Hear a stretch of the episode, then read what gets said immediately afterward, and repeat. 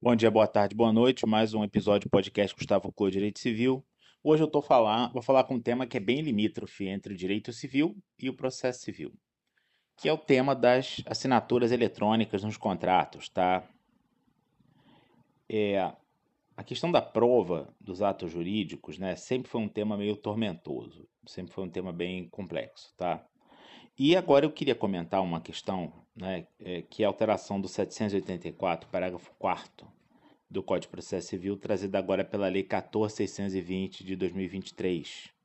E a lei passou a dizer o seguinte: nos títulos executivos constituídos ou atestados por meio eletrônico, é admitida qualquer modalidade de assinatura eletrônica prevista em lei, dispensada a assinatura de testemunhas. É, o judiciário ele é como se fosse uma cebola, né? são várias camadas. O STJ já está há muito tempo ignorando essa história das testemunhas, tá?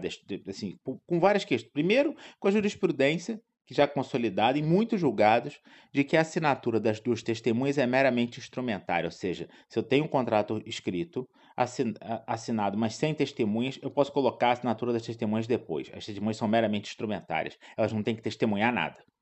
É só o cumprimento de uma forma.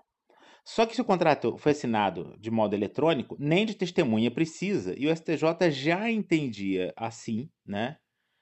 É, é, é, a questão já estava é, assim delimitada lá na jurisprudência do STJ quando foi julgado o RESP 1 milhão é, 495 920, tá? É, então, a gente passou a ter o título executivo eletrônico, qualquer contrato assinado eletronicamente título executivo, Assim como a gente tem aqueles títulos executivos pela natureza, né? Contrato de locação, é, o contrato de honorários do advogado é título executivo.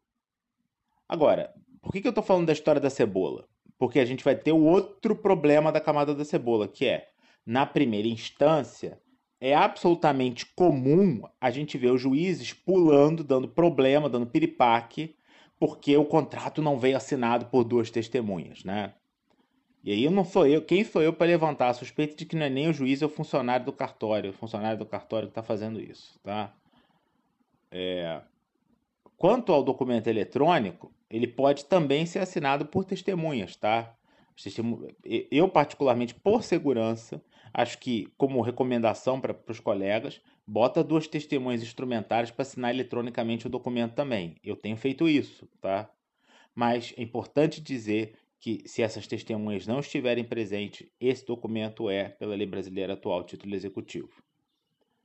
É importante também aproveitar essa oportunidade para dizer que esses documentos eletrônicos, eles não admitem falseabilidade, tá? Não, assim, o documento que é assinado manualmente, eu posso pedir uma perícia grafotécnica, dizer que ele é falso.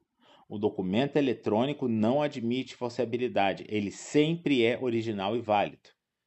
Então, isso é uma outra questão importante do ponto de vista da prova. E mais um motivo pelo qual essas testemunhas que já não tinham valor nenhum, agora é que não valem nada mesmo. Tá? Eu acho que a gente caminha positivamente para eliminar as duas testemunhas dos contratos e eles valerem simplesmente com a sua assinatura, o que é mais prático, o que é mais consentâneo com, com, com a boa-fé e que efetivamente dialoga melhor no mundo com mais, cada vez mais contratações eletrônicas. Um abraço, até a próxima.